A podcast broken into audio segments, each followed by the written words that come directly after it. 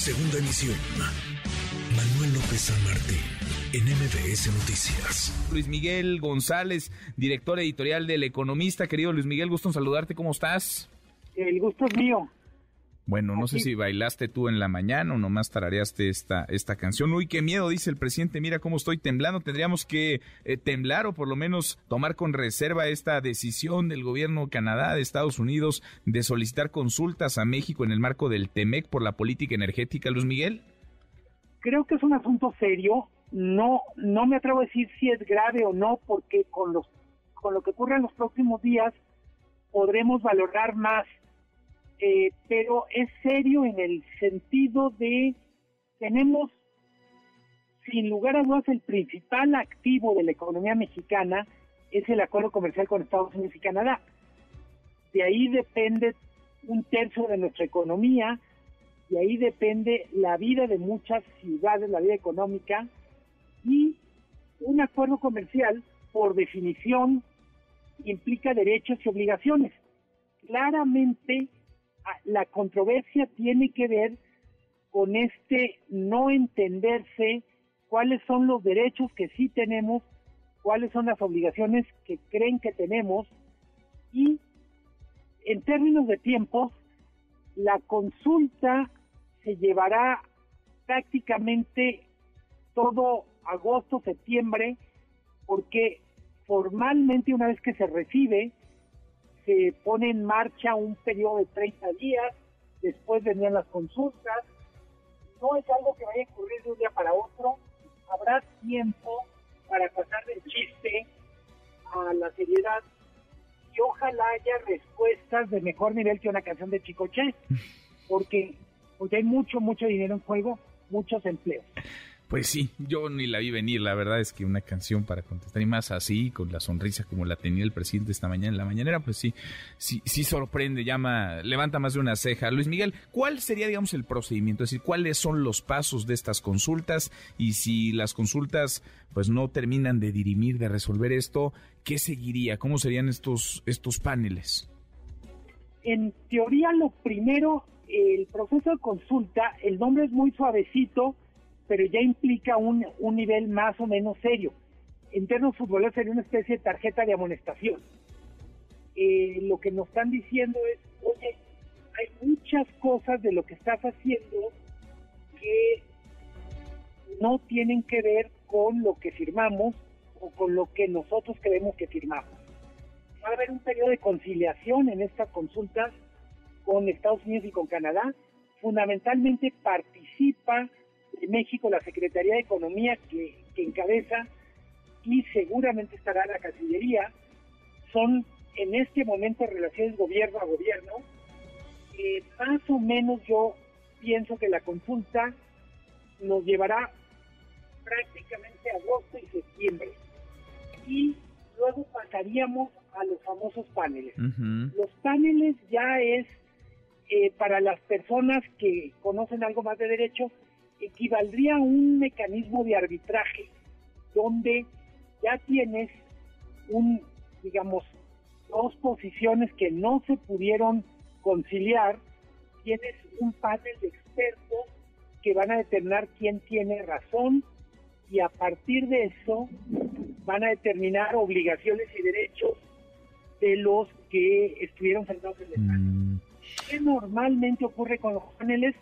Se puede determinar, por ejemplo, que se le, se le decreten algunos aranceles a México para compensar lo que Estados Unidos considera que es un daño que se le está haciendo a sus empresas. Eh, se tiene, por supuesto, que probar que hay daño. Eh, y, en última instancia, Manuel, eh, no son definitivos en el sentido de como lo pondría yo, es más un proceso dinámico donde habrá de parte del gobierno mexicano seguramente cuestiones que decir, sí, efectivamente esto lo podemos reconsiderar, pero habrá cosas en donde el gobierno mexicano va a decir, por ningún motivo vamos a ceder y nos vamos hasta tope donde tope. Que creo que cuenta mucho, Manuel. Finalmente no es solo un proceso económico, claramente es un proceso intensivo en política. Los gobiernos van a sentar en la mesa pensando en su público, pensando en su electorado, pensando también en los grupos de interés que influyen y en ese sentido podemos decir que no estarán en la mesa mucho más de los que están sentados. ¿Y mientras qué, Luis Miguel? ¿Mientras qué pasa? ¿Mientras qué ocurre en el sector? ¿Qué pasa entre los gobiernos? ¿Qué ocurre con los inversionistas? ¿Mientras, mientras qué? Tengo la impresión que vamos a tener una cierta normalidad en el sentido de el comercio sigue, hay que recordar, es un comercio que mueve más o menos dos mil millones de dólares diarios. Eh, que creo que sí se pone en pausa algunos proyectos de inversión en el sector.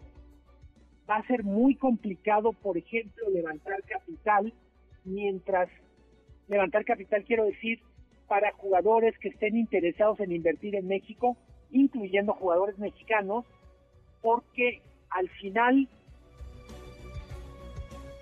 un proceso donde la gente dice esta inversión, esta fábrica, esta este centro de producción, de refinación, vale tanto como los derechos legales que efectivamente tenga.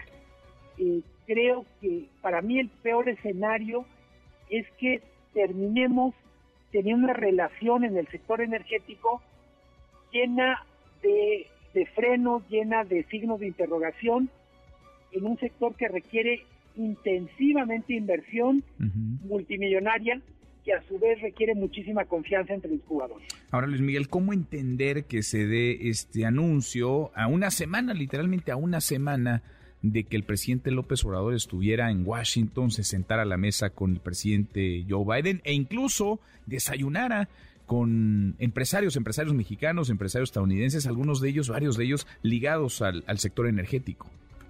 Hay dos versiones. Una es que el tema ya se les avisó al gobierno mexicano. Eh, en particular hay que recordar que además de la reunión presidencial, hubo una reunión previa de la Secretaría de Economía con su contraparte canadiense y con la representante comercial de Estados Unidos.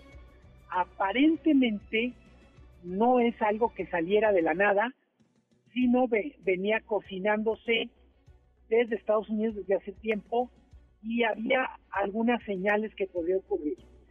Eh, creo que en cualquier caso, algo del tono en el que el comunicado y la forma que lo están comunicando Estados Unidos y Canadá revela cierto malestar de decir, llevamos muchos meses, cuando menos 18 meses, conversando y no pasa nada. Hemos expresado nuestra preocupación o nuestras preocupaciones, en particular para los que nos están escuchando, que no se vuelva tan abstracto, a los canadienses y estadounidenses no les gusta, creen que va en contra del espíritu del tratado, la, el trato preferencial a Pemex y Comisión Federal de, de Electricidad, que desde el punto de vista es una política de Estado que no está en negociación. La discrepancia principal es México dice no firmamos un capítulo energético y por tanto eso está fuera y Canadá y Estados Unidos dicen, bueno, el capítulo energético no existe, pero existen tres o cuatro capítulos donde hay obligaciones que aplican a toda la economía, incluyendo sector energético.